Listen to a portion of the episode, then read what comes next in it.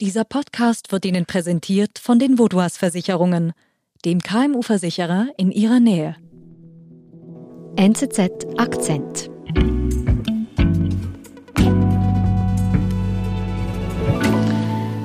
Ich habe zwei Herren bei mir im Studio, Fabian Baumgartner, Florian Schob, hallo. Hallo. Hallo. Ihr habt eine große Recherche gemacht zu Kokain in der Schweiz. Ist denn das Problem so groß bei uns? Naja, also wenn man sich die Statistik anschaut, dann sind in der Top 10, in der europäischen Koks Top 10 sind vier Schweizer Städte vertreten und da sieht man, dass viel Kokain konsumiert wird in der Schweiz, fünf Tonnen jedes Jahr. Wow. Also das ist nicht wenig. Mhm. Eine Hochburg, kann man das sagen? Ja, die Schweiz ist im europäischen Vergleich sicher sehr, sehr stark präsent Droge passt so zur Gesellschaft, zur Schweiz, weil es halt eine Leistungsdroge ist. Mhm. Und die Nachfrage hat in den letzten Jahren, das haben Studien ergeben, hat äh, massiv zugenommen. Und was hat euch jetzt an dieser Recherche so interessiert, dass ihr euch da dahinter geklemmt habt? Ja, uns hat einfach interessiert, wie ist es möglich, dass vor allem in der Pandemie Teigwaren, Pasta, WC-Papier knapp wird, mhm. ausgeht, Regale leer sind, aber das Kokain, das kommt trotzdem in unser Land, egal ob die Grenzen zu sind oder nicht, das wussten wir. Mhm. Wir wollten wissen, ja, warum ist das so? Wie funktioniert eigentlich diese Kokainlogistik? Die Zürcher Polizei hörte monatelang die Telefonate von Kokaindealern ab und zeichnete deren Alltag minutiös nach. Ein seltener Einblick in die Wege und Abläufe eines Drogennetzwerks.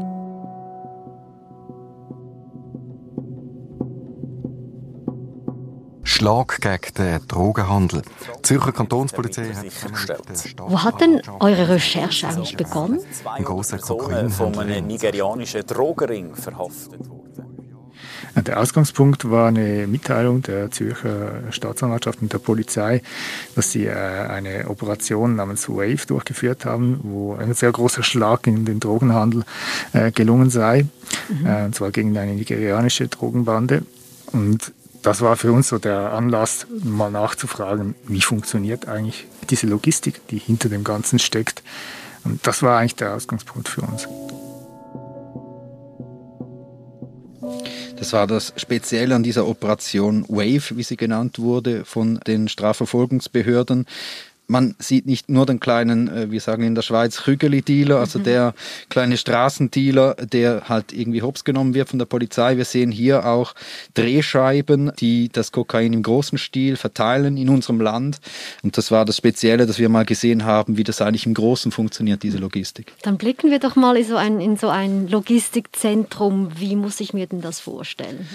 Ja, also ein äh, Protagonisten, den wir ausgewählt haben, den haben wir umbenannt, anonymisiert in Dada Rufai. Mhm. Das ist ein äh, Mensch, der wohnt oder sitzt in Basel. In Basel hat er eine Depotwohnung, so nennen das Fahnder.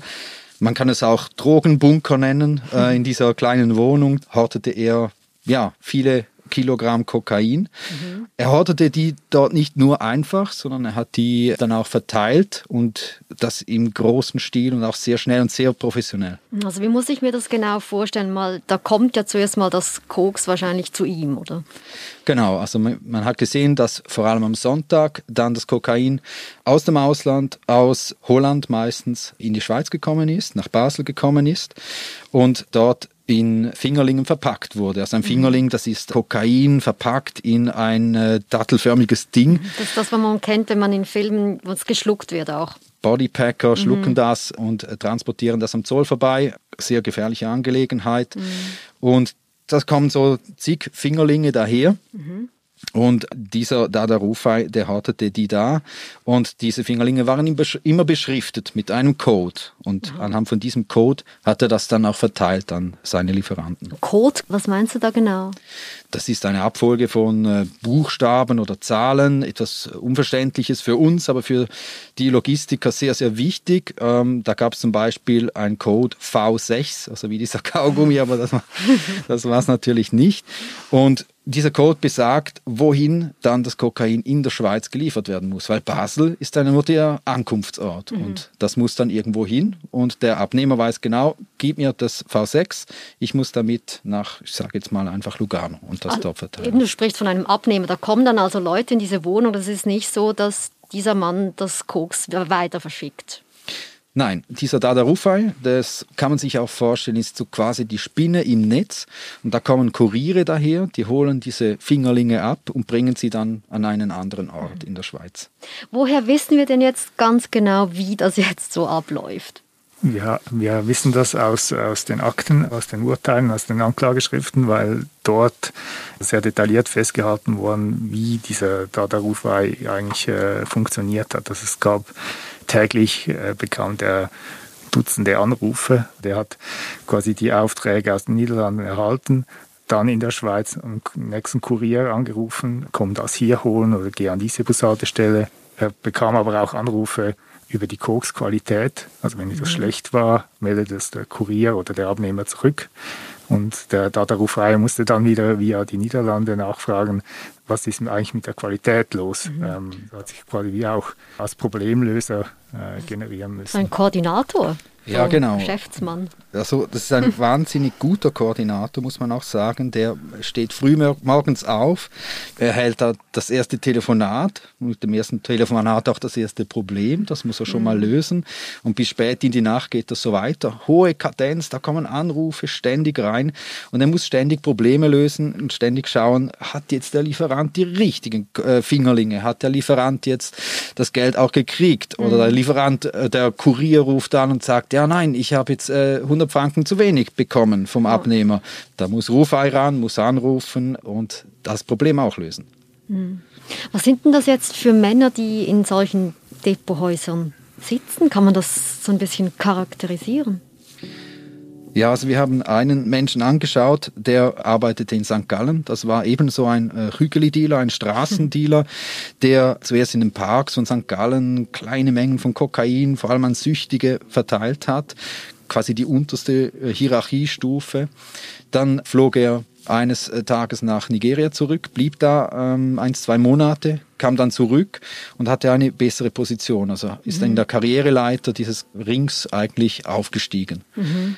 Und er agierte von einem, ja, von einem Hotel aus, das es heute nicht mehr gibt. Also es ist abgebrannt letztes Jahr und das war schon vor dem Brand bekannt als Drogenumschlagplatz in St. Gallen, auch verschrien als Hotel Koks.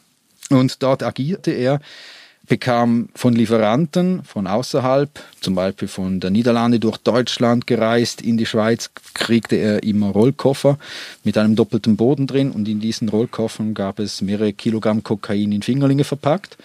Und wenn er das am Montag gekriegt hat, dann hat er es bis Mittwoch bereits verteilt. Also hier sehen wir, wie schnell das mhm. funktioniert ein gutes System, gut organisiert. Gut geölt. Mhm. Und du hast eben gesagt, so ein bisschen dieser Aufstieg vom Kleindealer jetzt zu diesem Logistiker, ist denn das typisch für die Menschen, die jetzt eben in diesen Positionen sitzen in der Schweiz? Ja, das ist äh, diese, diese Geschichte hört man eigentlich immer wieder. Also es, es, zeigt sich dann auch in den, in den Urteilen, die wir äh, analysiert haben, dass es tatsächlich diese Karriere, dass man nach Nigeria geht, dort jemanden trifft und dann einen der Organisatoren trifft und dann wieder zurückkommt und dann eine höhere Funktion hat. Das gibt es immer wieder. Wir haben auch ein Beispiel aus Schaffhausen.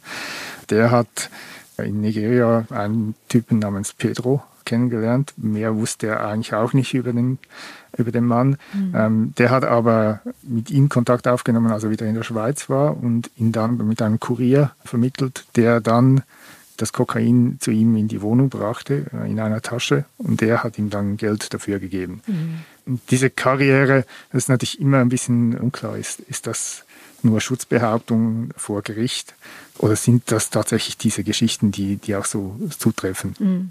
Jetzt hören wir immer wieder Nigeria. Warum steht denn jetzt Nigeria so im, im Zentrum? Das haben wir uns auch gefragt. Wir haben bei Experten nachgefragt, warum immer wieder Nigeria. Sie haben uns gesagt, es sei historisch gewachsen. Wir haben auch in einer Studie gelesen, dass es bereits jahrzehntelange Verbindungen gibt zwischen südamerikanischen Kartells und Nigeria. Das war anfangs vor allem ein Umschlageplatz, also die Droge, die wurde von Südamerika auch über Westafrika nach Europa gelotst oder geleitet. Der zweite Grund ist, dass Nigeria ein Auswanderungsland ist. Es gibt sehr viele Nigerianer und Nigerianerinnen in der ganzen Welt verteilt. Das macht sie lukrativ für südamerikanische Kartelle, mhm. die ihre Drogen verteilen wollen und möglichst überall auf der Welt. Und da können sie halt zurückgreifen auf solche Netzwerke. Mhm. Also muss ich mir das auch so verstehen, dass dann eigentlich der Chef oder ein Boss in Nigeria vielleicht sitzt und so dieses Netzwerk dann koordiniert? Ja, genau. Also mhm. das, das gibt es. Ähm, das kam auch in den Akten vor, dass gewisse Personen äh, aus Nigeria eine Rolle spielen. Mhm, eben, und die haben dann ihre Mittelsmänner in ganz Europa. Das heißt, wenn wir jetzt die Netzwerke in der Schweiz anschauen, ist das eigentlich auch dann stellvertretend für, für Deutschland und andere Länder in Europa. Ja, also was man von Experten oder von dieser Studie, die ich zitiert habe, rausliest und raushört, ist, dass das wirklich in der ganzen Welt, natürlich aber auch in Europa so funktioniert, dass die eigentlich überall dann ihre Strukturen haben und von dort aus dann in verschiedene Länder das Kokain liefern können. Mhm. Jetzt hattet ihr ja eben Einblick in diverse Akten, in diverse Schicksale von diesen Logistikern. Was ist denn jetzt mit denen geschehen? Die wurden allesamt verhaftet. Zuvor wurden sie monatelang überwacht von Fahndern. Die blieben an ihnen dran, haben Telefone abgehört. Äh, da der Rufai, der Mann aus Basel, den hat man in der Basler Innenstadt bei einer Übergabe von Kokain verhaftet. Dasselbe Schicksal hat dann auch den Mann in Schaffhausen und den Logistiker in St. Gallen ereilt. Und die drei sind eigentlich nur ein Beispiel für 200 Menschen, die aus dem Verkehr gezogen worden sind. Mhm, also im Rahmen von dieser groß angelegten Aktion. Mhm, genau. Wir sind gleich zurück. Laptops, Zahlungsterminals, Tablets und andere technische Geräte sind bekanntlich unverzichtbare Werkzeuge im Büroalltag. Versichern Sie sie mit der Inventarversicherung der Vaudoise ganz einfach gegen Schäden oder Zerstörung aufgrund von Kurzschluss, Überspannung, falscher Bedienung, Fahrlässigkeit, böswilliger Handlungen und Sabotage sowie einfachem Diebstahl.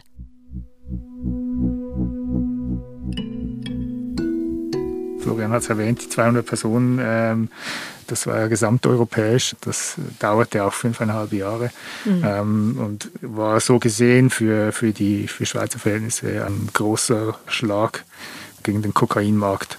Haben die Konsumenten, die Kokskonsumenten in der Schweiz denn das gespürt, dass es irgendwie wie eine Kokainknappheit plötzlich gab? Nein, das haben sie nicht gespürt. Das ist ja das Wahnsinnige an dieser Geschichte. Also wir haben einen riesigen Fahndungserfolg und der ist wirklich groß. Die haben äh, über ja, wie Fabian gesagt hat, über Jahre hinweg haben die ermittelt und konnten 200 Leute rausnehmen. Und mhm. das ist ein ganzes Netzwerk, das ausgetrocknet, das zerschlagen wurde. Und gleichzeitig ist in der Schweiz das Kokain da wie immer. Aber wissen das zu erklären? Eben, da ist zum einen dieser Fahndungserfolg, wie die Ermittler sagen, und auf der anderen Seite geschieht bei den Konsumenten gar nichts. Sie können weiterhin so viel beziehen, wie sie wollen. Eigentlich wissen das möglich.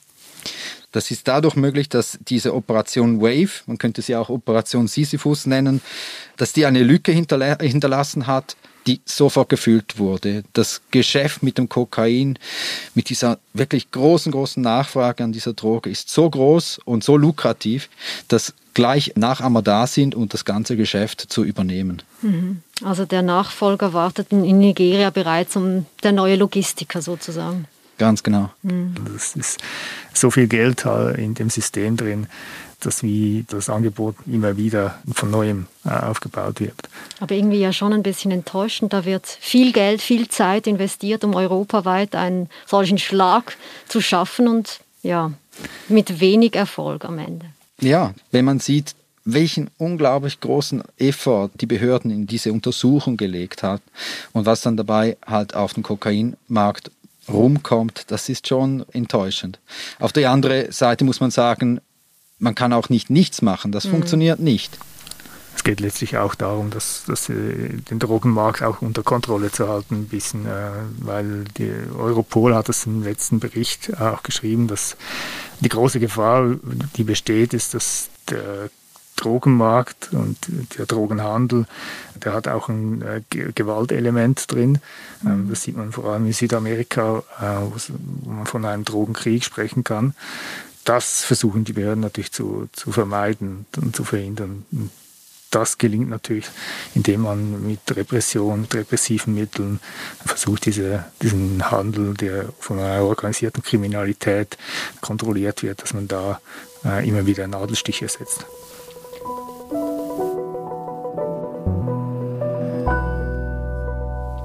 Fabian, Florian, vielen Dank für eure Recherche und den Besuch bei mir im Studio. Merci. Danke. Ja.